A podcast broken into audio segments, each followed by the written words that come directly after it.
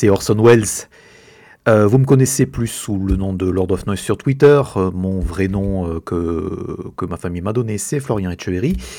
comme vous avez pu le constater ou pas, je suis un tout petit peu absent des, des réseaux sociaux, principalement de Twitter.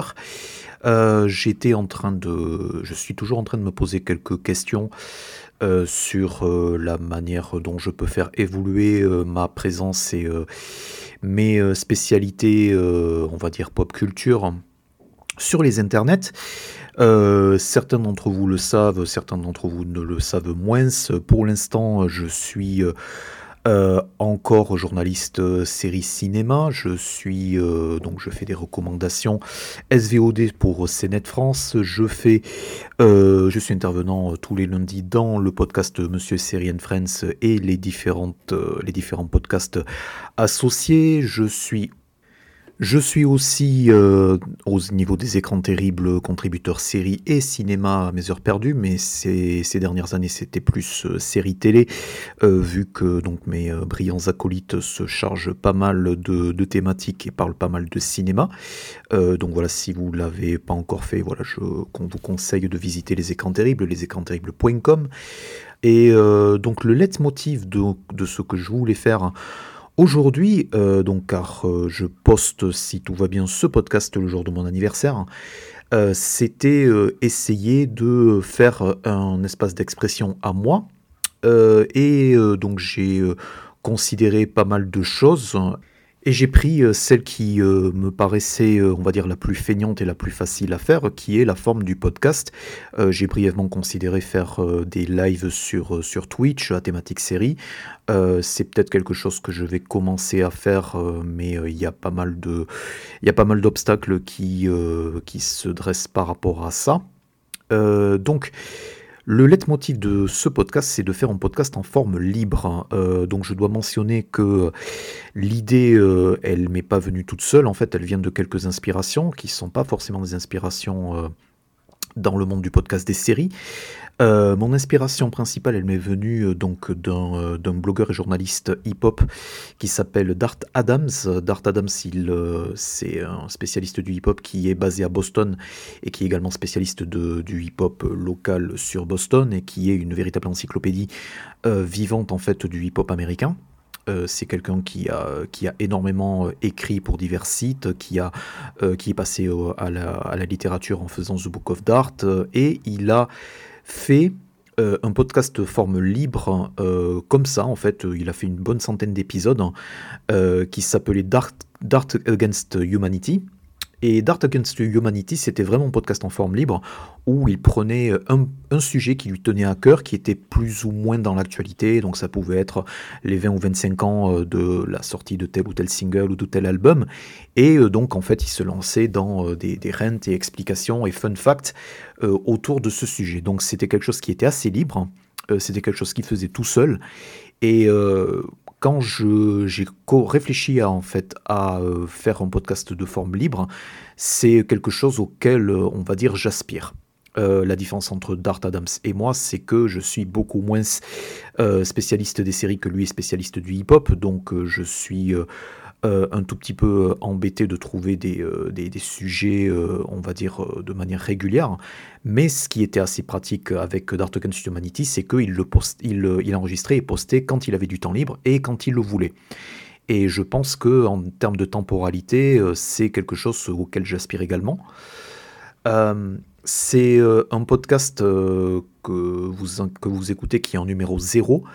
Euh, comme c'est en numéro 0 et que je ne sais pas si j'aurai le temps, l'envie ou la motivation de faire un deuxième numéro, euh, voilà, j'ai décidé aussi de me faire plaisir et de, faire, de jouer un tout petit peu avec la forme du podcast avec des, jingles et des virgules qui sont totalement non-sensiques. Donc j'ai été euh, en choper quelques, quelques-unes pour juste un effet humoristique. Donc je balancerai un tout petit peu comme, comme ça sans crier gare. Euh, voilà, ça peut être drôle ou ça peut ne pas être drôle. En tout cas, c'est gratuit. Euh, donc, euh, j'ai pas forcément envie de m'excuser sur, sur ce truc-là. Et j'ai aussi prévu de faire un podcast avec assez court, avec deux ou trois choses dont j'ai envie de parler, où je n'ai pas forcément euh, envie de les, euh, de les faire euh, par écrit ou j'ai pas forcément envie de les faire par trait Twitter. donc c'est un endroit calme et apaisé, j'ai envie de dire, où je puis exprimer ça et en quoi c'est important. je pense aussi que tout ce qui peut être pop culture est important jusqu'à un certain point, mais en même temps j'enregistre le début de ce podcast un soir de présidentiel. Donc je suis pas forcément euh, certain que la, pop culture puisse être euh, très très importante par rapport euh, donc à la politique, la société, l'écologie, etc. mais ceci étant dit, je pense que on se doit, et en tout cas c'est mon cas malgré tous les calembours que je peux faire, on se doit d'essayer de parler de séries télé assez sérieusement et euh, il se trouve que depuis le début, je suis aussi intéressé par euh, le, les séries télé en elles-mêmes, donc les programmes, les créateurs, euh, les aspects créatifs que les aspects business. Et de, les dix dernières années ont prouvé que l'aspect business prend le pas et l'aspect stratégie prend le pas euh, sur les séries que l'on que l'on peut voir. Euh, je ne dis pas que euh, la plupart des séries qui sont acclamées par la critique sont le résultat de d'heureux accidents, mais je pense que il y a des aspects économiques, il y a des aspects stratégiques desquels on parle très très très peu, tout simplement parce que la production et le volume des séries est maintenant assez énorme. Et je pense pas qu'on prend le temps en fait de, de voilà de d'essayer de papillonner, de, de savoir et d'essayer d'expliquer en quoi euh, un, phénomène ou un autre phénomène euh, que l'on va pouvoir voir euh, est important ou peut donner de l'espoir dans certains cas. Et je pense que ça va être le cas avec ce que je vais expliquer dans la, première partie de ce podcast. Alors je sais, ça fait très euh, thèse, antithèse, synthèse. Euh, voilà, donc je vais euh, essayer de faire le, podcast assez, court. si vous voulez décrocher, voilà, rien ne vous en empêche. Donc encore une fois, c'est quelque chose de très très expérimental. Mais je voulais aussi, pour essayer de ne pas m'éparpiller, et étant donné que c'est quelque chose de très très nouveau pour moi, même si voilà, je suis intervenant sur des podcasts depuis près d'une dizaine d'années, euh, c'est quelque chose que je ne maîtrise pas encore, donc euh, voilà, je, prends ce, numéro-là comme proof of concept, et d'ailleurs euh, je vais le mettre sur le SoundCloud sous le titre I'll name this podcast later, Hi Joe. la référence de ça, c'est que Joe Budden, qui est également rappeur et un podcasteur hip-hop assez connu, euh, avant de nommer son podcast le Joe Budden Podcast, avait euh, nommé les premiers numéros I'll name this podcast later. Euh, et je pense que j'essaierai de trouver un meilleur nom à partir du moment où je fais un deuxième, troisième, quatrième numéro. mais pour l'instant, ça me paraissait plus, plus facile d'essayer d'enregistrer ça petit à petit et de le sortir avec une deadline pour le 4 mai, ce qui en soi est assez compliqué pour moi. Euh, voilà, donc sans plus tarder, ben, euh, je vais passer euh, au premier segment.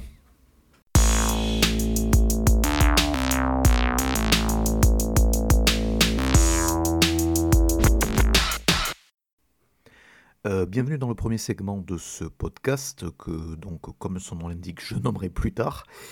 Euh, le sujet que j'ai choisi, je l'ai choisi il y a quelques semaines. Hein, euh, ça va pas être un topo très très exhaustif, mais c'est euh, quelque chose qui est de nature un tout petit peu à expliquer les mutations tout petit peu de la, de la télévision et un peu en quoi ça affecte les, les les plus aguerris et même les sériphiles un tout petit peu plus casual qui, qui sont plus des zappeurs sur la TNT, etc.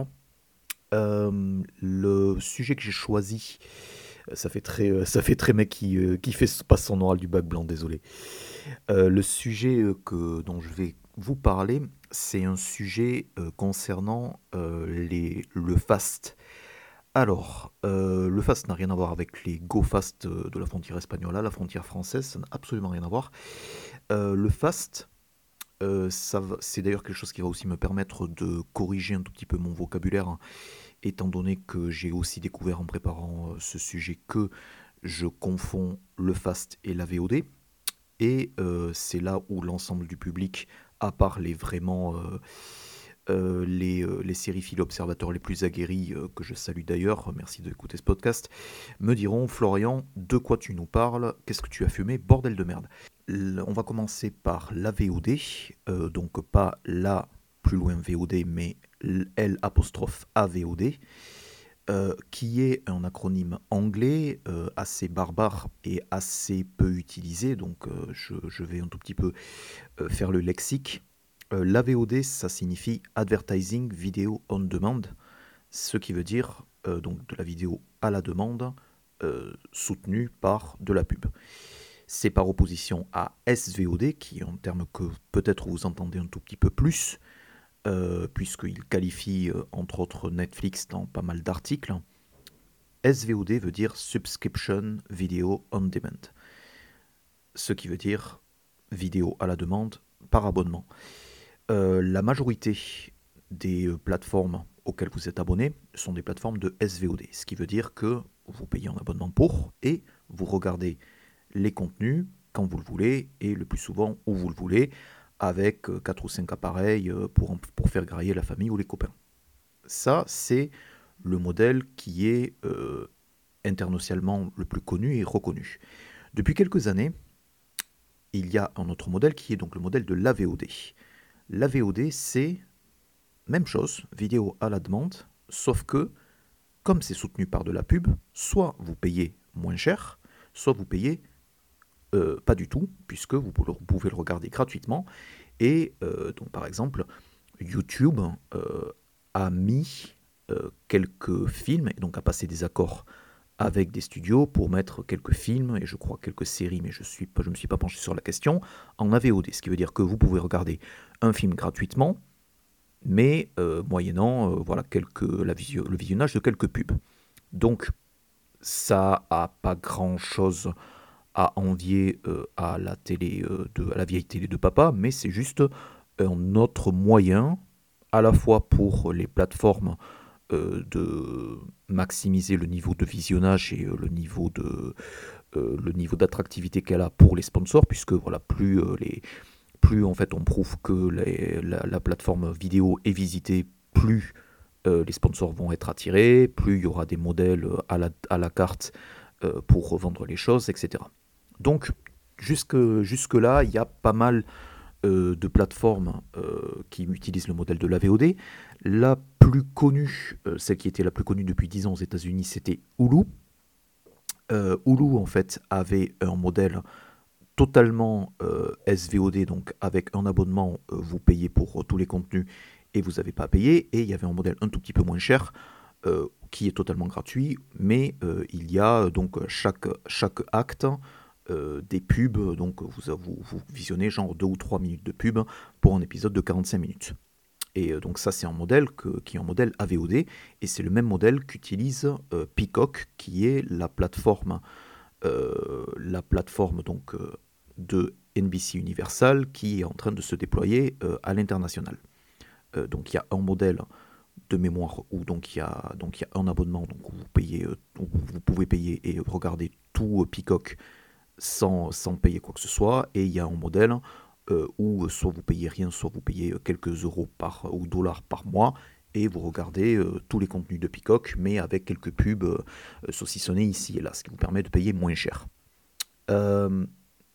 La différence, c'est que avec FAST, donc FAST, c'est un acronyme qui signifie Free Ad Supported Television. Alors, quelle est la différence entre les deux? Je pense que euh, j'ai fait une petite erreur en qualifiant euh, des plateformes AVOD euh, de plateformes AVOD, alors que j'aurais dû les, les, qualifier de plateformes fast. Alors, quelle est la différence entre l'un? Et l'autre C'est très simple, c'est le linéaire. Le linéaire, en fait, c'est lorsque vous regardez une chaîne de télévision, la chaîne de télévision, euh, vous émet 24 heures sur 24 des, programmes dans l'ordre. Et euh, quand vous allez sur Netflix ou Disney, euh, vous n'avez pas à regarder, à donc vous brancher à une heure, de de, à une heure précise pour regarder votre programme ou enregistrer donc le programme que vous voulez regarder au cas où vous le louperiez. Et donc ça, c'est ce qu'on appelle une plateforme linéaire.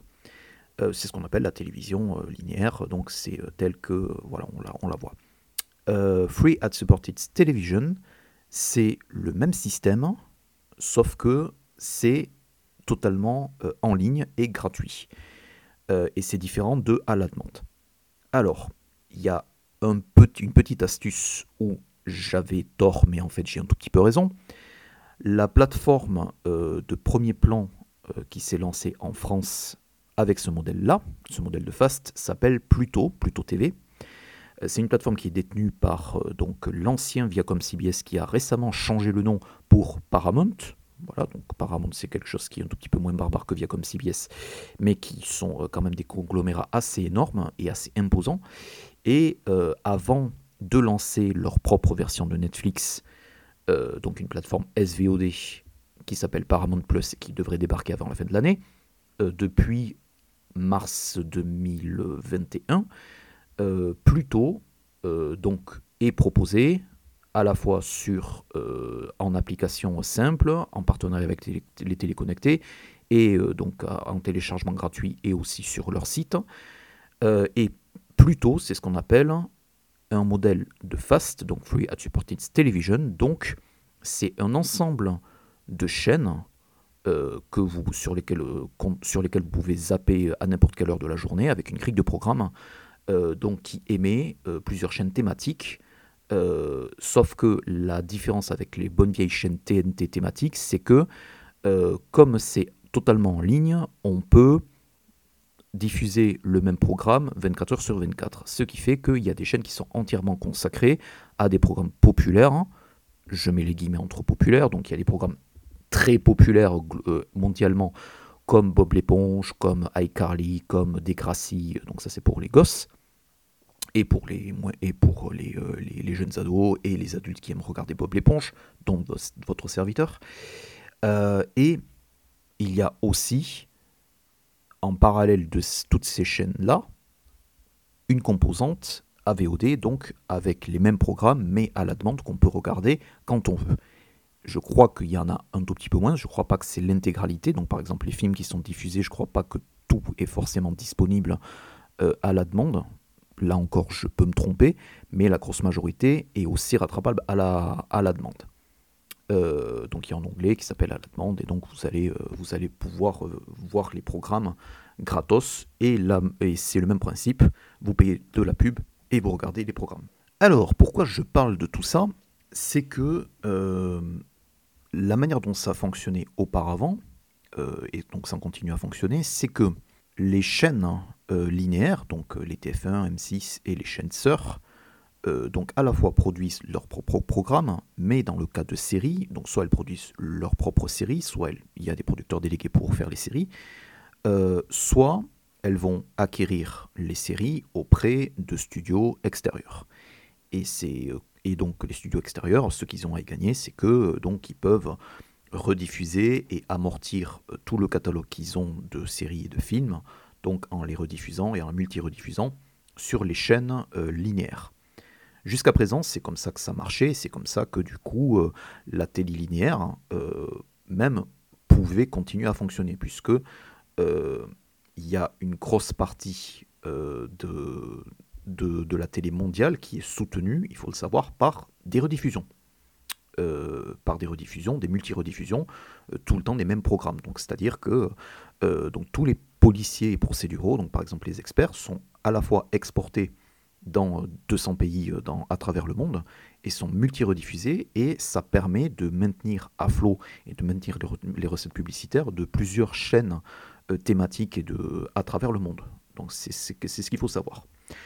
Donc jusqu'à présent, euh, le producteur de, de, des experts, qui est donc CBS, donc CBS Paramount, donc distribué par Paramount, n'avait pas forcément d'intérêt à mettre une chaîne entière des experts sur Pluto, tout simplement parce que, que ce soit sur TF1, TV Braise, etc., euh, il y a assez de rediffusion des experts et des séries sœurs pour qu'ils s'y retrouvent.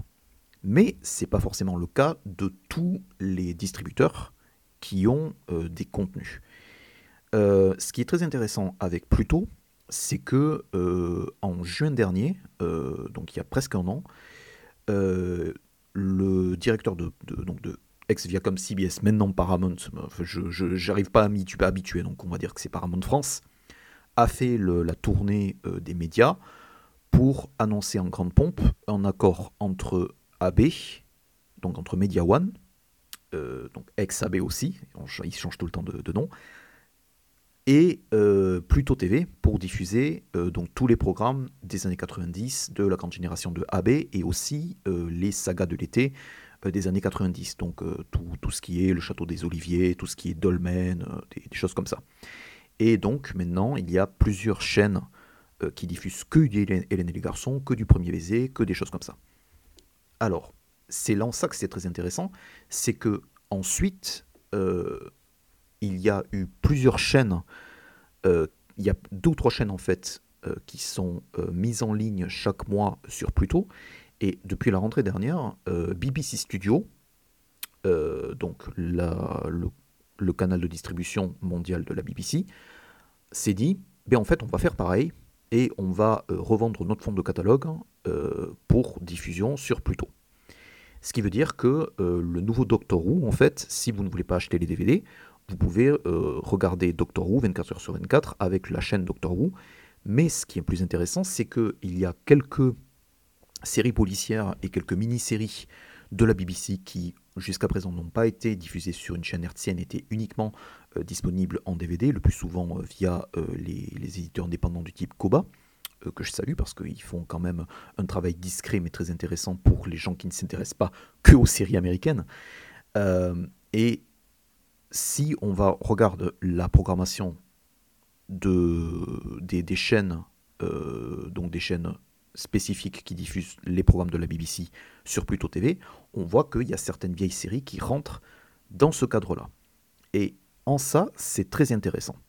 Maintenant, euh, la raison pour laquelle je fais ce segment, qui dure déjà beaucoup trop longtemps, on en est presque à 15 minutes, donc la raison pour laquelle je fais euh, ce, sujet-là, c'est que j'ai lu un article euh, qui résume le modèle économique que je viens de vous exposer des FAST, avec une petite évolution, c'est que euh, maintenant, les distributeurs de contenu, les plus gros euh, distributeurs de programmes, donc de séries, de documentaires, euh, je peux dire les noms, mais ça va pas parler à grand monde, à part les experts de l'expertise, dont je remercie l'écoute de ce podcast, donc les Banigé, les Hottree Media, les, choses comme ça, se sont dit, on est des distributeurs indépendants, pourquoi on, ne, on, on passerait par des intermédiaires et on ne deviendrait pas diffuseur nous-mêmes. Et euh, actuellement, euh, il y a des services télé euh, globalisés qui sont, encore une fois, assez discrets puisque donc sont accessibles que en fait à des à des gens qui ont un certain nombre d'appareils, à des gens qui ont des, des téléconnectés d'une certaine marque ou des choses comme ça. Donc c'est assez nébuleux en termes de distribution, mais ça existe quand même. Et donc il y a Rakuten TV, qui est peut-être une plateforme qui, passera, qui parlera à certains d'entre vous, et il y a euh, Samsung TV ⁇ Et euh, ils se sont dit, en fait, dans, euh, dans les six mois ou un an à venir, on va carrément lancer une chaîne à nous où on va distribuer, on va diffuser et distribuer en direct, en captant les revenus publicitaires que ça rapporte, nos programmes.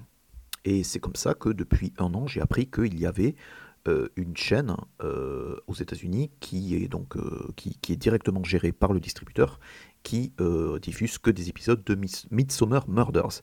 Midsommar Murders, c'est une série policière très connue que, que votre grand-mère doit connaître et que certains d'entre vous connaissent puisqu'elle est diffusée sur France 3. Diffusée sous France 3, non pas sous le, sous le titre Midsommar Murders, mais sous le titre Inspecteur Barnaby. Voilà, je pense que ça, là du coup, ça va vous parler.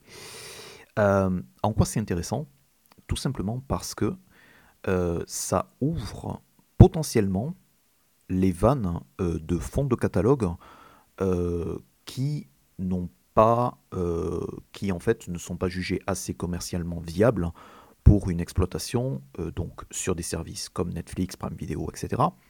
Soit pas assez viables pour une édition ou une réédition en DVD ou soit dont les chaînes linéaires thématiques ne veulent plus. C'est un tout petit peu pour ça que, par exemple, tout le catalogue AB, certes correspondait à une demande de certains fans du Club Dorothée, donc ils voulaient revoir l'intégrale de Premier Baiser, l'intégrale d'Hélène et les garçons, ce genre de choses, et maintenant ils ont une chaîne gratuite, euh, donc accessible via Pluto TV, pour pouvoir le voir. Euh, donc c'est une audience de niche, mais c'est une audience qui euh, peut permettre donc d'avoir un mini modèle économique, et c'est surtout quelque chose qui permet de revoir le patrimoine sériel euh, qui remonte au, à euh, avant les années 2000. Alors, en quoi c'est intéressant? C'est que, puisque on ouvre les vannes euh, de ça, ça permet que des distributeurs indépendants puissent trouver un intérêt à rediffuser des séries qui ne sont invisibles à la télé et en DVD depuis plusieurs années. Euh, dans le même article que j'ai lu, donc, qui, était de, qui était de TBI Vision, qui est euh, une des, euh, une des, un des magazines spécialisés et sites spécialisés dans l'industrie de la télévision internationale, qui est basé en, Grande-Bretagne, il y avait Electric Entertainment. Encore une fois, c'est une boîte de production qui ne parlera pas à certains d'entre vous, sauf que si je vous dis Dean Devlin, si je vous dis Leverage, si je vous dis The Outpost, vous êtes toujours là Ok. Je pense que ça va vous parler un tout petit peu plus. Et Electric Entertainment, ils ont dit, ben en fait, on va faire pareil. On a les droits de diffusion, donc plutôt que d'aller les revendre euh, à Prime Video, euh, à, des choses comme ça, ben en fait, on va, euh, on va, on va appeler Samsung TV+, on va dire, on va louer un espace entre guillemets virtuel et on va lancer notre chaîne de rediffusion de Leverage.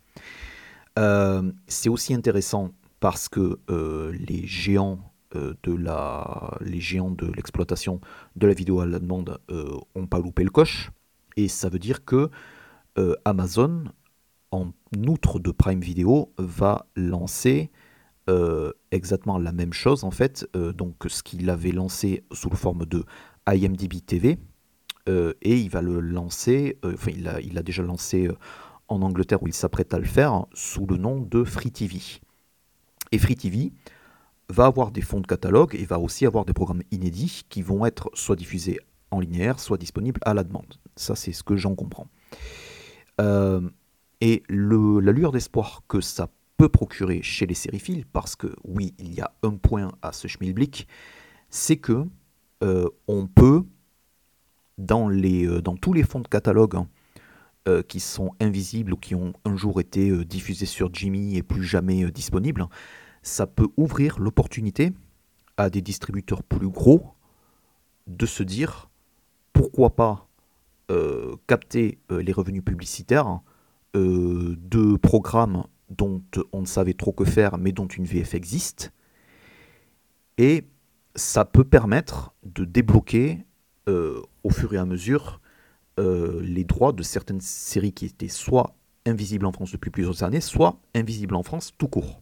Et pour terminer, le seul inconvénient euh, de cette euh, potentielle, euh, cette potentielle révolution de l'accès au contenu, puisque c'est un tout petit peu ma marotte, c'est que ces contenus-là, certes, ils sont disponibles dans un coin, mais le truc, c'est qu'il faut aller les chercher. par défaut, l'accord Media One plutôt qui a été annoncé en juin dernier, c'est quelque chose qui a été fait aussi pour promouvoir l'existence et l'attractivité de Pluto pour un certain type de public, mais euh, c'est l'exception qui confirme la règle. Ce qui veut dire que, en gros, euh, un tout petit peu comme le, marché du DVD à ses débuts et un tout petit peu comme certains, certaines plateformes où il n'y a pas forcément de curation, où il n'y a pas forcément d'avertissement de disponibilité pour le, du catalogue, je pense surtout à Prime Video, il faudra être vigilant et surveiller euh, les ajouts de nouvelles chaînes de la même manière qu'on surveille les ajouts de programmes. Euh, en fait, étant donné que euh, Hollywood est en pleine transition vers un modèle qui est entièrement tourné vers le streaming et l'exploitation du fonds de catalogue quasiment uniquement, à quelques rares exceptions, vers donc leur propre plateforme, j'espère, et c'est toute la raison d'être de, ce, segment, j'espère que un catalogue, une série Warner qui ne sera pas exploitée sur HBO Max pourra être revendu ou exploité via ce type de, de, solution. Donc après, tout ça, en fait, pour des gros distributeurs comme Warner, ça représente, je suppose, des revenus marginaux mais euh, ça permet potentiellement, donc par logique, euh, par logique d'accord, dont euh, voilà forcément on, ne connaît pas les tenants, les aboutissants, de débloquer toute une mémoire sérielle qui était jusqu'à présent indisponible. voilà, donc c'est une lueur d'espoir parce que ça veut dire que ce modèle-là permet d'exploiter à peu de frais un fonds de catalogue euh, sans passer par des intermédiaires qui vont être regardants sur le prix, sur l'attractivité pour les abonnés ou ce genre de choses. Prime Video en même temps avait l'intégrale des bœufs carottes, donc en même temps euh, on parle de personnes qui ne sont pas du tout regardantes. Mais euh, dans, dans, le modèle fast, il n'y aura pas forcément besoin d'intermédiaires et il n'y aura pas forcément besoin d'être regardant sur la marchandise. Donc ça va probablement être le bazar, mais dans ce bazar, il se trouve peut-être quelques pépites. Ça, c'est quelque chose que l'on va pouvoir voir dans les deux ou trois prochaines années, euh, alors que euh, donc plutôt va continuer à se développer, je suppose, et euh, d'autres acteurs vont, vont multiplier leur, euh, chaîne et leur offre sur le marché. Donc actuellement, il y a Samsung TV Plus qui est disponible en France, euh, dont je ne connais pas l'offre, et il y a aussi Rakuten TV qui fonctionne de la même manière que plus tôt et qui est aussi disponible. Euh, voilà, donc je vous invite à aller vous renseigner par rapport à ça. Voilà, j'ai déjà fait beaucoup trop long, donc c'était ce que je voulais dire avec ce segment, et on va passer à la suite. I like this! Oh! Hey! Euh, ce segment est assez euh, particulier parce que j'avais pas prévu de parler de, musique, j'avais uniquement euh, prévu de parler de l'industrie de la télévision et de, des séries et un tout petit peu de ce qui se passe autour. Et j'ai été inspiré donc aujourd'hui de faire un tout petit détour parce que je pense que j'ai pas également j'ai fait quelques stories Instagram sur la sur la question il y a un ou deux ans j'ai fait peut-être deux ou trois tweets dessus, mais c'est vrai que j'ai jamais euh, vraiment parlé en, détail euh, de, ma relation avec les clips euh, réalisés par un monsieur qui s'appelle Hype Williams. Quand je me suis demandé, voilà, qu'est-ce qui te ferait plaisir pour ce numéro 0 de ce podcast, je me suis dit, bon, pourquoi pas prendre des chemins de traverse et essayer de mettre dans un podcast ce que j'ai trop la flemme de, d'expliquer euh, sur Twitter, dans un article, etc. Alors, euh, Hype Williams, pour les gens qui ne savent pas qui c'est, euh, c'est une figure de la réalisation de clips vidéo. c'est en américain, c'est quelqu'un, si je ne me trompe pas, qui vient de New York, qui a à peu près 30 ans, 30 ans de carrière. Et c'est, pour ceux qui ne savent pas qui c'est, c'est la personne à qui vous pensez lorsque vous pensez euh, aux clichés euh, des, rap, des clips de rap américains. Euh, tout simplement parce que le niveau créatif qui a été atteint dans les clips de Hype Williams en particulier l'a rendu extrêmement populaire, extrêmement célèbre. C'était un des premiers réalisateurs qui mettait son nom euh, donc comme un réalisateur de cinéma, donc en face des clips. Donc il y a beaucoup de Hype Williams Presents euh, qui sont restés dans les mémoires de toutes les fans de hip-hop, R&B, funk, soul qui se respectent. Euh, c'est quelqu'un qui est plus exactement en activité. En tout cas, c'est quelqu'un qui est plus exactement en activité en tant que réalisateur de clips. c'est quelqu'un qui sort, on va dire, de sa semi-retraite lorsque donc il a, il a un son qu'il aime et donc il va réaliser les clips. Donc euh, il y a un ou deux ans, il a réalisé euh, une vidéo pour le collectif Griselda, euh, donc qui est un collectif de, rappeurs hardcore. et c'est à peu près tout. C'est aussi quelqu'un, peut-être que vous ne connaissez pas, tout simplement parce que Euh, il a réalisé un seul film, alors que beaucoup d'autres de ses euh, confrères et consoeurs euh, qui étaient donc très très en demande donc à la grande époque de MTV, donc c'est-à-dire tout le fin des années 80, toutes les, toute la décennie 90 jusqu'à à peu près jusqu'à peu près 2010, et donc la, montée en puissance de YouTube. c'est quelqu'un qui a réalisé un seul film avec Nasser DMX qui s'appelle Belly. Euh, qui est euh, voilà qui reste à ce jour le seul film qu'il a fait.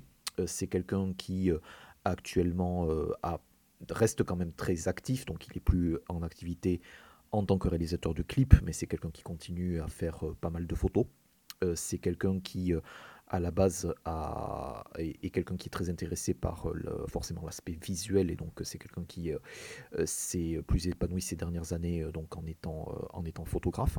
Euh, c'est quelqu'un aussi qui, est, euh, qui a été très en demande sur euh, le Gotha en fait du, du hip-hop et qui a réalisé les clips les plus iconiques et qui a même, on va dire, contribué à faire des carrières massives et à gonfler les, les budgets de pas mal d'artistes hip-hop américains. Euh, les... Moi, ce qui me vient en tête, en fait, ce qui va venir en tête de pas mal de monde, c'est l'équipe de Busta Rhymes et de Missy Elliott, qui sont euh, les clips où, on va dire, l'identité de Hype Williams euh, a, été la plus, a été la plus affirmée, la plus visible.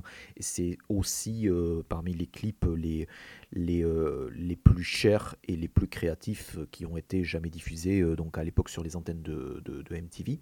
Mais je m'égare un tout petit peu. Euh, le truc avec euh, Hype Williams, c'est que euh, Hype Williams a énormément, de, a énormément de flair visuel et pas mal de, on va dire, ce qu'on pensait être des gimmicks, c'est un tout petit peu le sujet de ce segment, on réduit un tout petit peu toute la contribution visuelle qui a pu être apportée par les vidéos. Et ce qui m'a un tout petit peu poussé à faire ce segment, c'est que pendant le confinement, j'ai été un tout petit peu désœuvré, comme pas mal d'entre vous, et je me suis replongé euh, dans les playlists YouTube qui compilent euh, la vidéographie de Hype Williams. Euh, il y a deux grosses playlists XXL hein, qui compilent les, toutes les clips qui ont été faits. C'est quelqu'un qui a énormément travaillé au, à minima jusqu'en 2013-2014.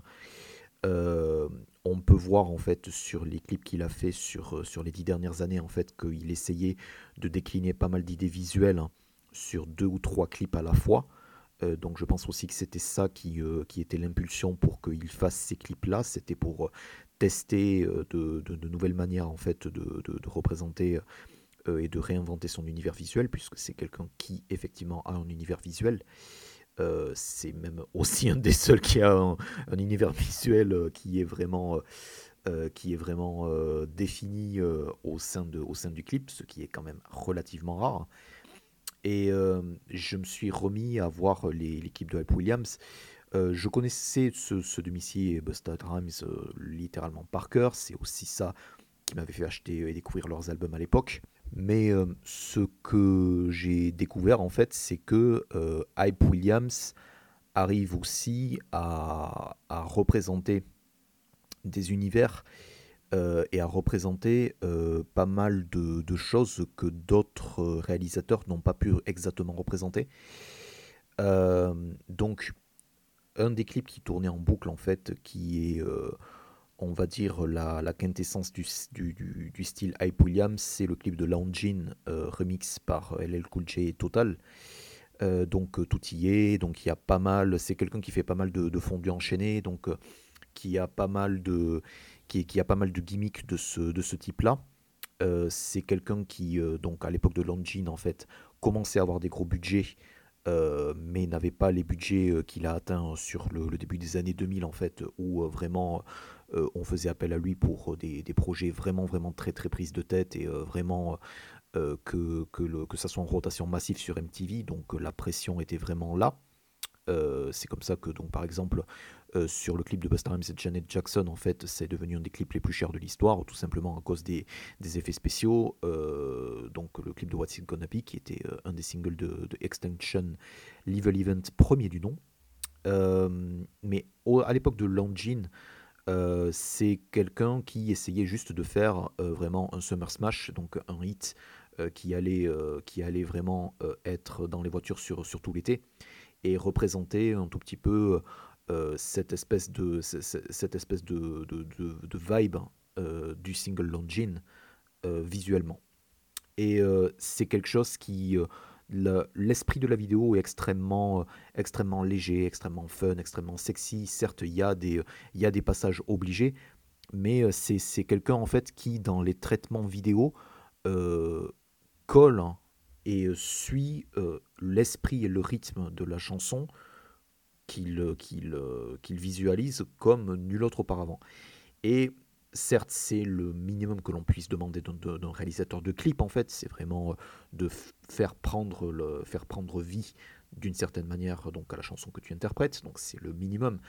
Mais dans le cas de Hype Williams, en fait, c'est quelque chose euh, qu'il a graduellement élevé au rang d'art. Et euh, donc juste avant d'enregistrer ce segment, je regardais donc les, à nouveau les playlists massives sur YouTube qui retracent toute sa vidéographie. le monsieur a quand même fait quelque chose comme plus de 300 clips en, une, en, une 20, en 20 ou 25 ans. Euh, donc quelque part, il n'avait pas forcément besoin du cinéma, mais euh, c'est quelqu'un qui est, qui, voilà, qui est resté extrêmement en demande.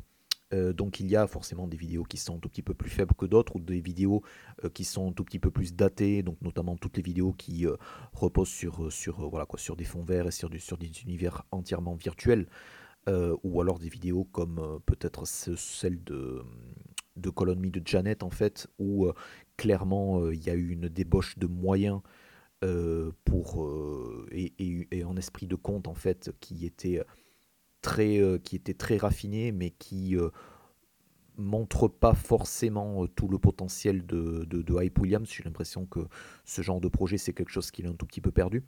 mais ce que je trouve très très injuste dans le cas de ce réalisateur-là, c'est que quand on pense à Hype Williams, on pense euh, à un tout petit peu tout le décorum qu'il a donné euh, pour euh, visualiser, enfin, on va dire les plus gros singles de l'époque. Donc voilà, DMX, Jay-Z, Puff Daddy. Donc il a tout fait. il a fait les plus gros clips et les plus gros singles de, leur carrière.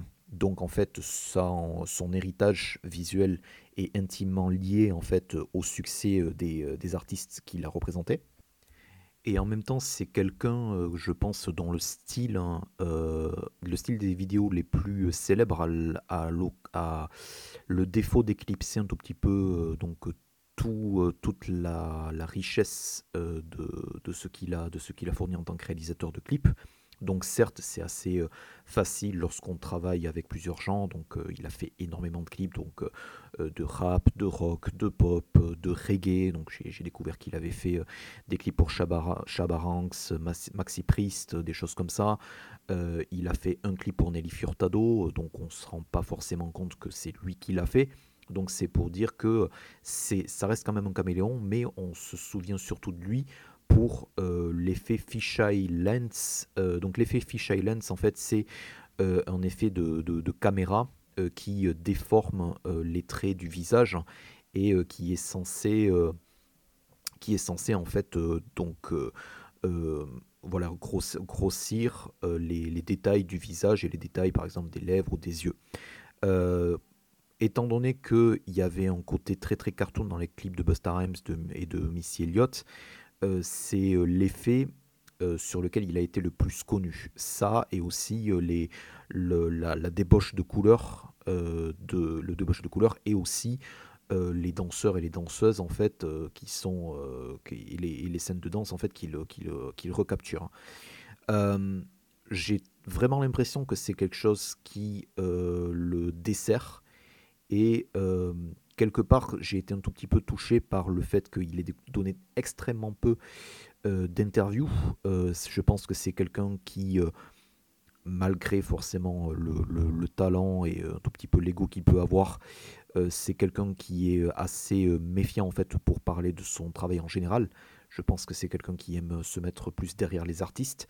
C'est aussi ça qui l'a servi pour euh, les multiples collaborations qu'il a fait avec quelqu'un comme Kanye West, euh, qui a, voilà quoi, qui, euh, pour ainsi dire, est quelqu'un qui a le qui a l'habitude un tout petit peu de, de voilà d'essayer d'avoir pas mal de monde en exécutant en fait pour ses, pour ses visions créatives et donc c'est aussi, c'est aussi comme ça euh, qu'il a, pu, euh, qu'il a pu travailler aussi longtemps avec lui.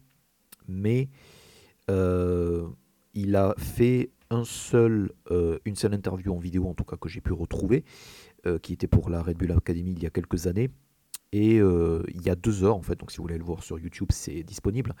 Le truc c'est que non pas que l'intervieweur, je crois que c'est Sherman Mao, euh, je, peux être, je peux me tromper sur la, question, mais euh, non pas que l'intervieweur soit très, euh, ne, soit pas très loquace ou soit vraiment totalement à côté de la plaque, mais on sent que Hype Williams est très différent ou peu loquace pour discuter un tout petit peu de, du, du making-of et un tout petit peu de sa, de sa vision de ces, de ces années-là je pense que c'est moins une timidité qu'un tout petit peu euh, une volonté politique de ne pas raviver euh, des, euh, des, choses en coulisses en fait qu'on n'a forcément jamais su, voilà. Mais bizarrement, je pense que l'héritage de, de, de, Hype Williams en fait est quelque chose qu'il devrait mieux se vendre. Et j'avais deux ou trois choses à mettre en avant dans son travail que je voulais que je voulais souligner dans ce podcast. La première, c'est que Hype Williams, euh, comme pas mal de ses congénères, mais peut-être plus que tout le monde, a essayé de rendre au maximum l'esprit euh, des villes euh, et des quartiers qui étaient représentés dans les vidéos. c'est quelqu'un qui a passé la première moitié de sa, de sa carrière uniquement sur des clips de rap, donc avec des, choses comme Naughty, Naughty by Nature, Wu-Tang Clan, euh, j'en passais des meilleurs, euh, Large Professor, etc. Euh, et c'est quelqu'un ensuite qui a graduellement donc eu, eu, plus, de, plus de budget et pu vraiment affirmer son style en tant que réalisateur. Mais dès qu'il faisait quelque chose qui, est, qui, qui est dans une ville ou qui n'est pas forcément en studio, en fait, il, il met un point d'honneur à essayer d'avoir un maximum euh, de, un maximum de, plans euh, de, des rues, un maximum de plans de voitures qui vont à travers les, villes. Euh, le plus souvent, c'est des voitures de luxe, mais c'est quand même assez rare pour être souligné. donc, dans le cas de I, Heard of That, pardon, de Slim Tug, qui est une vidéo qui, a été, qui est sortie en 2005, il met un point d'honneur à donc aller euh, à Houston, donc aller dans les quartiers où traîne Slim Tug et euh, vraiment se, fondre un tout petit peu dans euh, la ville plutôt que d'amener Slim Tug en studio et d'essayer de mettre voilà plein de plein de CGI autour de lui ce genre de choses. dans le cas de Homecoming de Kanye West, ça va avec la chanson certes, mais c'est quelque chose où il essaie d'avoir accès à un maximum de quartiers et de lieux iconiques de la ville pour représenter, euh, l'esprit de Chicago. Euh, dans le cas, j'ai même découvert une, vidéo pour Killer Mike, pour le single Mike Chrome, en fait, qui est sorti en 2005 et qui est pas énormément connu, mais que moi personnellement j'adore. Et j'ai découvert qu'Hype Williams avait fait la vidéo. Et là c'est pareil. Donc il y a beaucoup, euh, il y a beaucoup de, il y a beaucoup de scènes donc d'extérieur à Atlanta, ce genre de choses. Dans le cas de Oh We Do The Game, en fait, qui est, je crois, la première, le premier clip de The Game qui est sorti avant le premier album, euh, c'est quelque chose où on les voit euh, être, on, les voit, euh, enfin, on les voit être en voiture à travers Compton, ce genre de choses. Et dans le cas de, Scarface et la vidéo de Mary Jane qui est sortie en 97, là aussi, c'est quelque chose où il a vraiment essayé de représenter euh, voilà Scarface en extérieur, mais vraiment euh, à Houston, donc euh, dans les clubs de striptease de l'époque, ce, genre de choses. c'est voilà, c'est quelqu'un qui a pour credo, dès qu'il le peut, d'essayer de coller à l'univers des artistes, mais aussi de sublimer de là où ils, là où ils viennent. Et c'est quelque chose qui est très très très compliqué à faire en l'espace de 4 minutes, parce que tu voilà quoi, essaies aussi de, vendre la chanson, tu essaies de vendre du rêve, etc. Et c'est quelque chose où, voilà, donc en termes de géographie, il y a, y a, quelque chose à dire sur cette, sur cette chose-là. Je pense pas qu'on le dit assez. L'autre chose dont je me suis rendu compte en regardant plusieurs de ces clips-là, euh, là aussi, c'est quelque chose qu'on peut attribuer à beaucoup de réalisateurs de clips, mais c'est vraiment la, la, science du, du mouvement, et c'est vraiment la science du, du mouvement circulaire. Il y a énormément de, de, choses où il y a des il y a, y, a, y a, des pannings de il y a, y des en cercle hein, et j'ai vraiment l'impression en regardant ces clips que l'évidence avec Hype Williams lorsqu'il fait un clip c'est que de nous faire penser à 360 degrés je, juste avant d'enregistrer ce segment je regardais le clip de, de Live Like This qui se passe dans, enfin qui se passe qui euh, donc euh, sublime euh, un espèce de, skating ring en fait. Donc, donc tous les dans les années 70-80 en fait les, les, clubs de enfin les, les clubs de disco en fait avaient, avaient, pas mal de avaient pas mal de skaters et de et de gens qui pratiquaient le patin en roulette et donc c'était un tout petit peu des, des, fêtes de quartier et donc il y avait énormément de de, de, clubs qui, qui, qui, qui passaient du, du, disco, du soul et du funk avec du, euh, en, en, faisant du patin en roulette. Et, euh, c'est, euh, et donc, en fait, les, les, danseurs de, du clip de Love Like This, donc de Face Evans, ont ça. mais du coup, ça fait que la majorité des plans que l'on voit, en fait, représentent en fait les, les, danseurs en cercle. Et du coup, l'ensemble du mouvement de, des, des, caméras va épouser cette chose-là. Et euh, il y a énormément de choses euh, où euh, les mouvements de caméra sont peut-être pas aussi magistraux qu'ils le sont, mais en fait, ils sont tout à fait conçus pour sublimer les mouvements qui sont faits à la fois par les artistes et par la fois par les danseurs. Encore une fois, ce que je dis semble une lapalissade, étant donné que si tu es un réalisateur de clips un tout petit peu compétent, c'est ce que tu essaies d'atteindre au minimum. Mais encore une fois, Hype Williams a atteint un niveau rarement égalé. Évidemment, il y a aussi euh, l'effet du montage et le fait qu'il y, a un directeur de la photographie euh, et un monteur qui euh, fait ça, qui, aide à sublimer les rushs et aide à trouver le, le meilleur pour avoir les, euh, les, les, 4 minutes les plus ébrouillantes qu'il puisse avoir et pouvoir garantir que euh, voilà, une vidéo de Hype Williams fasse l'effet qu'elle est censée avoir, puisque oh, à la fin des années 90, en fait, Hype Williams voilà, avait un cachet assez conséquent pour qu'il se déplace et faire faire ces plateaux-là.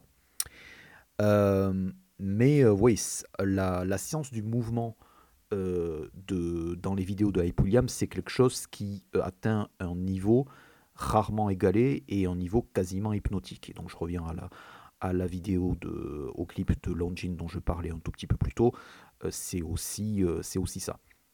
Euh, le, je parlais de Scarface et de Mary Jane tout à l'heure, c'est une vidéo que j'ai revue c'est un clip que j'ai revu cet après-midi. Il y a aussi il y a aussi des idées visuelles absolument géniales, c'est-à-dire que Scarface en fait, euh, il y a euh, une averse alors que euh, donc il fait alors qu'il fait encore soleil, donc ce qui nous signifie que le temps est assez humide hein, et ça fait que c'est le genre de, temps dans le clip qui précède un orage.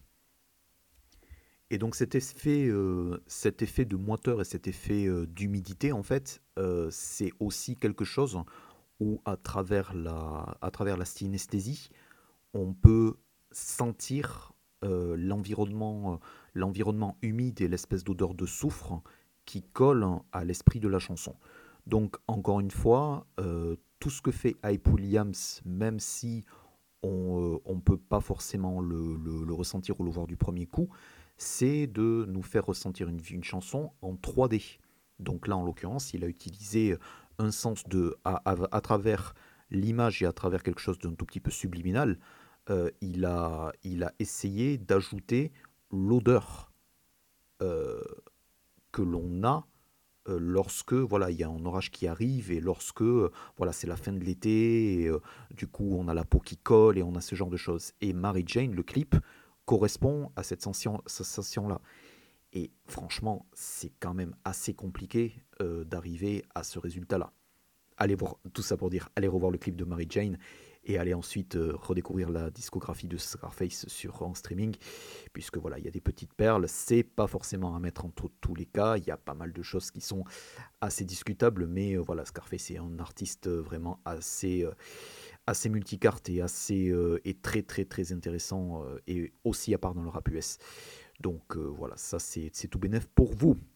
Et la, dernière chose que je veux dire, parce que j'en suis déjà à 25 minutes de ce segment, euh, alors que je voulais en faire 15, euh, c'est un tout petit peu le, piège de vouloir faire un podcast euh, forme libre. En fait, c'est que voilà, je voulais me, tenir à un podcast d'une demi-heure et je pense qu'on va, on va arriver à 50 minutes. Désolé.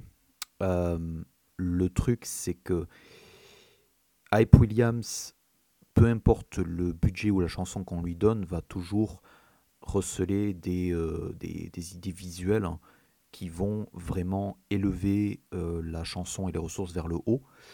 Euh, je prends par exemple une, un clip que j'ai découvert totalement par hasard dans la, la, fameuse playlist dont je suis en train de parler, donc de vidéographie quasiment complète. c'est un single du début des années 2000 en fait de Taral X qui s'appelle Silly. Je pense que je vais peut-être le mettre en description du lien SoundCloud en fait sur lequel vous avez écouter ce podcast, enfin je l'espère. Hein.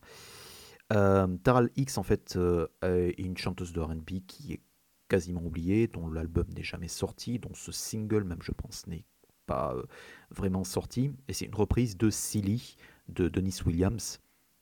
Dennis Williams d'ailleurs donc je, vous encourage très fortement à écouter l'original de, de Silly, voilà qui dure 6 minutes. Euh, qui, est pro, qui coproduit par, euh, les, Icos de Earth, One and Fire. Euh, c'est une magnifique chanson. La reprise est pas forcément au niveau, mais elle est très très écoutable. Et l'idée de génie en fait que j'ai que j'ai noté de suite, c'est que certes c'est une vidéo en noir et blanc, mais c'est une chanson crève-cœur, c'est une chanson où donc dès, l'intro, en fait, il y a, une, dispute, de couple qui se, termine très très mal. Euh, et euh, c'est euh, vraiment une, chanson vraiment assez, brute de décoffrage. Bon, même s'il n'y a, y a, pas d'insulte, mais c'est quelque chose qui a, qui a pas mal d'amertume malgré la production et les mélodies assez douces. Et Taral X, en fait, est maquillé de façon à ce que en fait c'est un peu comme si son eyeliner en fait et son mascara était en train de, dégouliner et son mascara en fait euh, comme c'est une vidéo euh, avec le, un, monochrome qui est très très forcé, un tout petit peu comme dans la, dans la vidéo de, de Where My Dog's At de, DMX, DMX. Euh, et en fait, dans plusieurs de ces plans-là, en fait, on a vraiment ses yeux qui ressortent et euh, donc euh, et, en mascara qui a coulé de façon à ce que euh, voilà quoi c'est, en gros comme, comme si elle avait pleuré des heures et des heures. Et du coup ça fait que même si on se souvient pas de la chanteuse même si on cette, cette idée en fait c'est, une idée un tout petit peu toute simple c'est elle arrive à sublimer la performance et elle arrive on va dire à amener la performance de cette chanteuse là où euh, elle, est, euh, elle est censée être. Et donc du coup, ça rend le clip de suite beaucoup plus intéressant.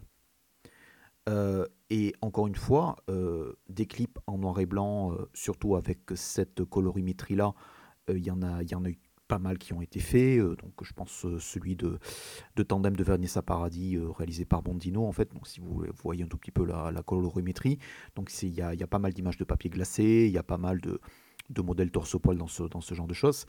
Mais encore une fois, il y a pas mal d'idées visuelles, même pour un single qui est totalement oublié. Donc, tout ça pour dire, euh, la discographie de Hype Williams, pardon, la vidéographie de Hype Williams est quelque chose qui mérite euh, d'avoir un, réexamen euh, au-delà des plus gros clips et au-delà de ses plus gros singles, tout simplement parce que le type a fait énormément euh, de a énormément de, de richesse dans la manière dont il, euh, dont il a visualisé euh, tous ces clips-là. Et encore une fois, il y a 300 clips, certains pour des singles qui n'ont pas marché, mais qui du coup arrivent à en, être meilleurs grâce à son travail. Donc voilà, je vous recommande très très fort d'aller, si vous ne le connaissez pas, d'aller taper Hype Williams dans YouTube, d'aller trouver les playlists qui réunissent sa vidéographie et de vous laisser un tout petit peu porter. Euh, vous allez peut-être pas aimer tout, vous allez peut-être rigoler à la, manière dont certaines vidéos sont datées, surtout les vidéos du, début des années 90, euh, voilà, qui sont des vidéos underground qui n'ont pas été réalisées avec beaucoup de thunes. Euh, mais voilà, il y a une raison pour laquelle le monsieur est au firmament et peut aujourd'hui savourer une retraite, une semi, un semi, une semi-retraite bien méritée.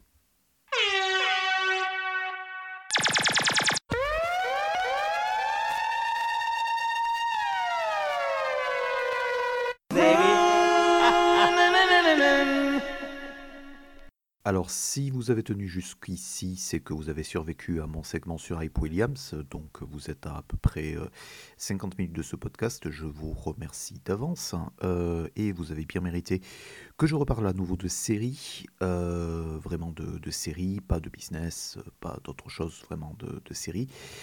je voulais terminer par un segment, j'espère, plus court sur les sur les sélections internationales des festivals de séries et euh, j'avais deux ou trois choses à dire sur, euh, sur la question. La France a la chance d'avoir euh, deux festivals internationaux de séries qui sont donc Sérimania et Cannes Série qui se déroulent à quelques jours l'un de l'autre traditionnellement.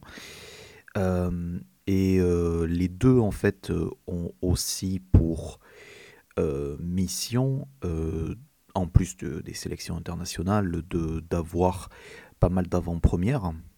Et euh, sur les, en observant et donc en étant en ayant été à, à et en ayant couvert aussi la sélection de Cannes Série pour les écrans terribles l'an passé, euh, je me suis rendu compte que euh, il y a un certain déséquilibre en fait entre la, mise en avant, non pas par les équipes des festivals, puisque bon, euh, c'est un tout petit peu comme les, festivals de cinéma, en fait, il y a plusieurs sections, sous-sections.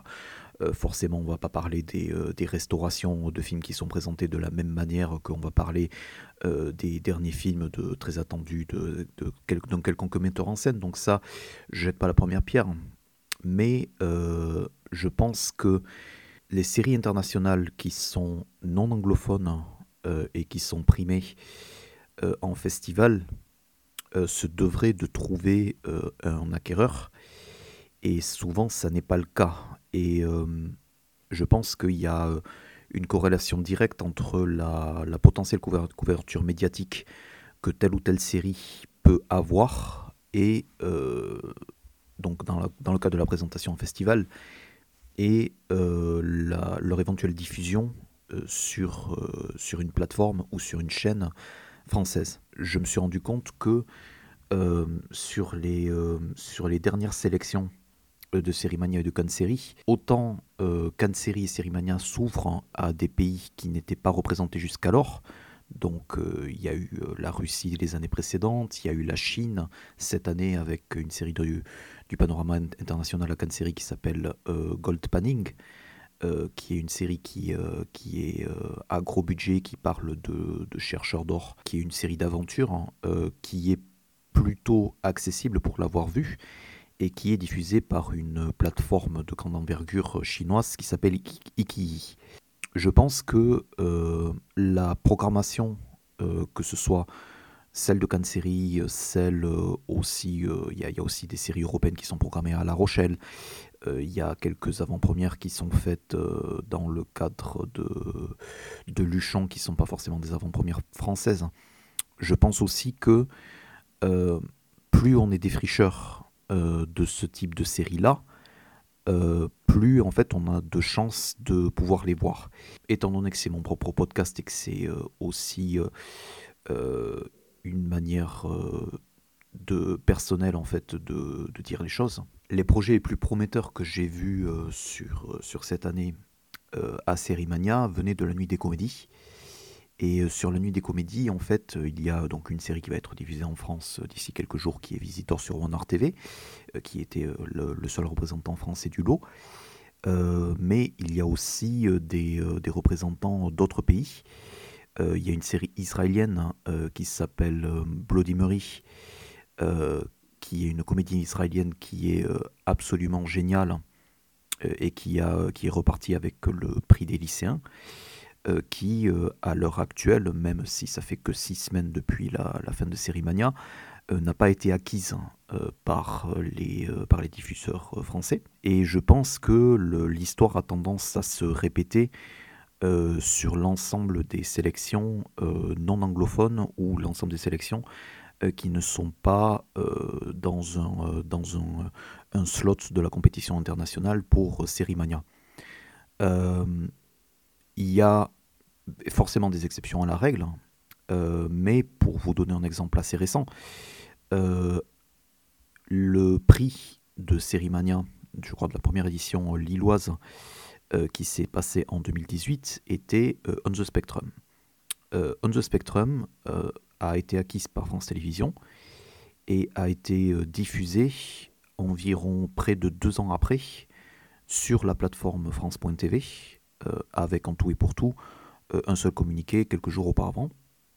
Euh, mais euh, On the Spectrum donc est parti euh, donc est a vraiment été diffusé de manière très discrète et un remake américain a eu lieu pour the Spectrum sur Prime qui a été diffusé début janvier qui s'appelait As We See It et pour les quelques sériphiles curieux qui voudraient qui auraient voulu découvrir l'original israélien et essayer de comparer les deux versions euh, la série, pour l'instant, est à nouveau indisponible de, des plateformes de France Télévisions.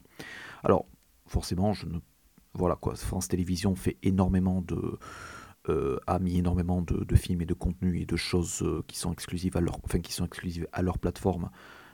donc, c'est pas forcément donc un, manque que les 4 ou 5 que les 4 ou 5 séries type On the Spectrum en fait ne soient, pas forcément disponibles à l'année ou genre depuis 3 ans ça, euh, c'est des problèmes de droit qui euh, finalement euh, voilà, concernent, concernent les plateformes et voilà, ce, les, personnes qui attendent un an pour découvrir ce Spectrum peut-être ont, ouais, peut-être qu'elles n'ont qu'elles-mêmes à qu'elles n'ont qu'à se prendre qu'à elles-mêmes. Voilà, j'ai du mal à trouver mes mots. Mais l'autre l'autre gros contre-exemple que je peux trouver aussi à des séries internationales qui théoriquement euh, ont eu la reconnaissance qu'elles méritaient dans le cadre de ces festivals-là, sans pour autant trouver preneur ensuite.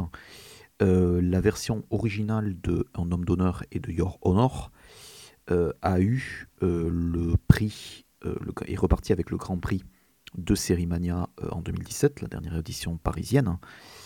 donc c'est un jury qui était présidé par Damon Lindelof.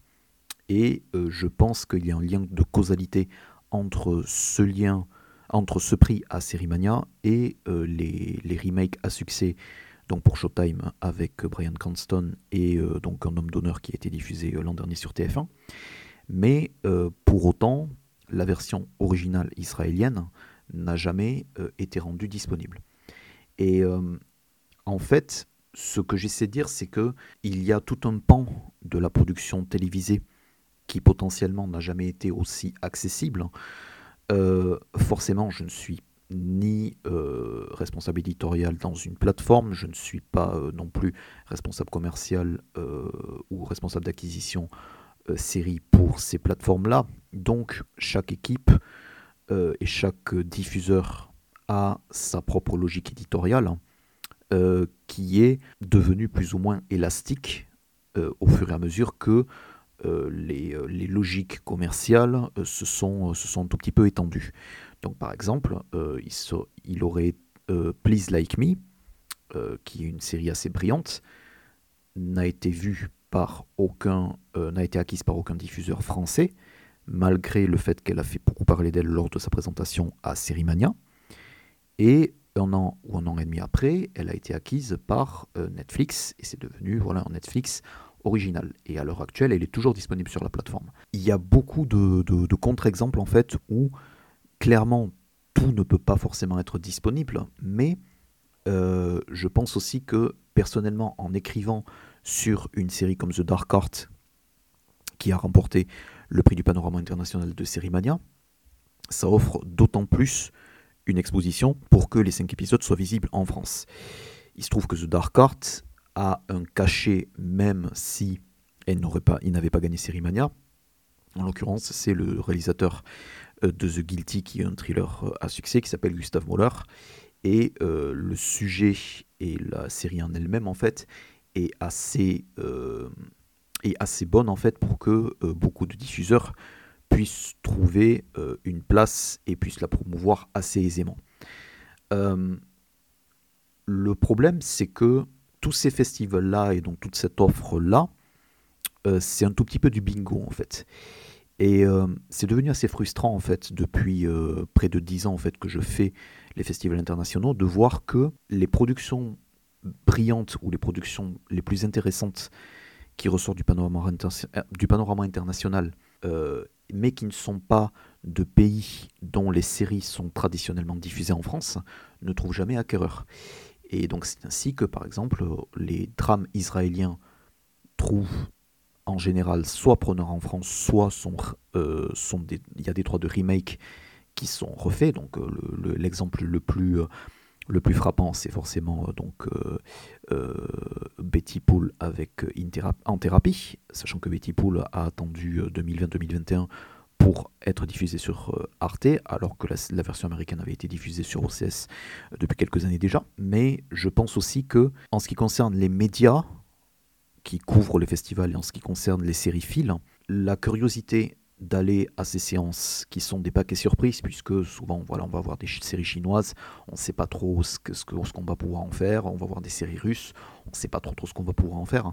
Il y a une côté surprise, mais à partir du moment où la qualité est là, euh, c'est assez important en fait de s'en faire l'écho parce que il y a une chambre d'écho euh, non nulle euh, qui est la chambre d'écho à la fois des réseaux sociaux, à la fois des retours publics, qui permet d'avoir, de donner un signal aussi faible soit-il que cette série-là peut être intéressante pour le public français. Et euh, à l'heure de la PIC TV et à l'heure en fait où on est euh, inondé chaque semaine euh, de nouvelles propositions, de nouvelles saisons, de nouvelles séries, de nouveaux pilotes, que en fait le cycle de promo est devenu de plus en plus raide en fait, c'est-à-dire que tous les mois, tous les, tous les six semaines, depuis des années et des années, en fait, il y a toujours une nouvelle série et une nouvelle saison. Donc c'est devenu un rythme qui est très très dur à tenir. Euh, y compris et surtout pour euh, mes collègues et mes confrères et mes consoeurs journalistes de série. Euh, mais je pense que la visibilité de séries internationales et la visibilité de la création internationale, hein, et par là même le renouvellement, des, le renouvellement de, de, la planète série en elle-même, hein, tient aussi à la visibilité de ce type de projet au-delà d'un épiphénomène comme Squid Game, puisque je tiens à rappeler que Squid Game, même en étant un épiphénomène, n'est pas la première fois qu'une série euh, sud-coréenne cartonne, euh, cartonne dans le monde en fait. Le carton mondial est dû à la diffusion sur Netflix, ça c'est assez indéniable, mais les K-dramas n'ont pas attendu Squid Game en fait pour être là, même si euh, ils ne correspondaient pas au genre et au, au, thème forcément abordé par cette série-là. Euh, c'est voilà, c'est quelque chose qui me paraissait euh, important à dire hein, et c'est aussi euh, une des raisons pour laquelle je voulais faire ce, ce petit brouillon de podcast. C'était pour pouvoir l'affirmer plutôt que de faire un rant sur, sur mon réseau social, sur des réseaux sociaux privés. je vous remercie beaucoup d'avoir tenu et de m'avoir écouté dans mes élucubrations. J'espère que ça vous aura, enfin j'espère que ça vous aura appris quelque chose. Euh, que vous aurez appris deux ou trois choses, que ça vous aura donné envie euh, d'aller découvrir euh, deux ou trois choses. en tout cas, c'est pour ça que, que c'est là, c'est un tout petit peu ma, ma, récréation. je ne sais pas si je vais pouvoir faire, ou si je vais avoir envie de faire un numéro 2 ou un numéro 3. Je ne sais pas quelle temporalité ou quelle forme ça prendra. déjà, ça a été assez compliqué de déjà de trouver les mots et de déjà me tenir à une publication euh, et en montage pour, euh, pour ce mercredi. Euh, voilà, donc vous pouvez me, retrouver sur les écrans terribles et dans le podcast de Monsieur Série Friends et ce qui y est associé. Et également tous les, un week-end sur deux sur CNET France pour les recours Netflix. Voilà. voilà, mais si vous avez bien aimé, ben, n'hésitez pas à le partager à vos amis, n'hésitez pas à le, à le, à le, repartager sur vos propres réseaux sociaux. Voilà, j'espère que le temps ne vous aura pas paru trop long. Et euh, je vous souhaite à tous de passer un excellent euh, mercredi ou un excellent jeudi, vendredi ou un excellent décembre 2022, euh, peu importe le temps auquel vous découvrirez ce podcast, puisque moi ça m'a fait très plaisir de le faire. Merci beaucoup.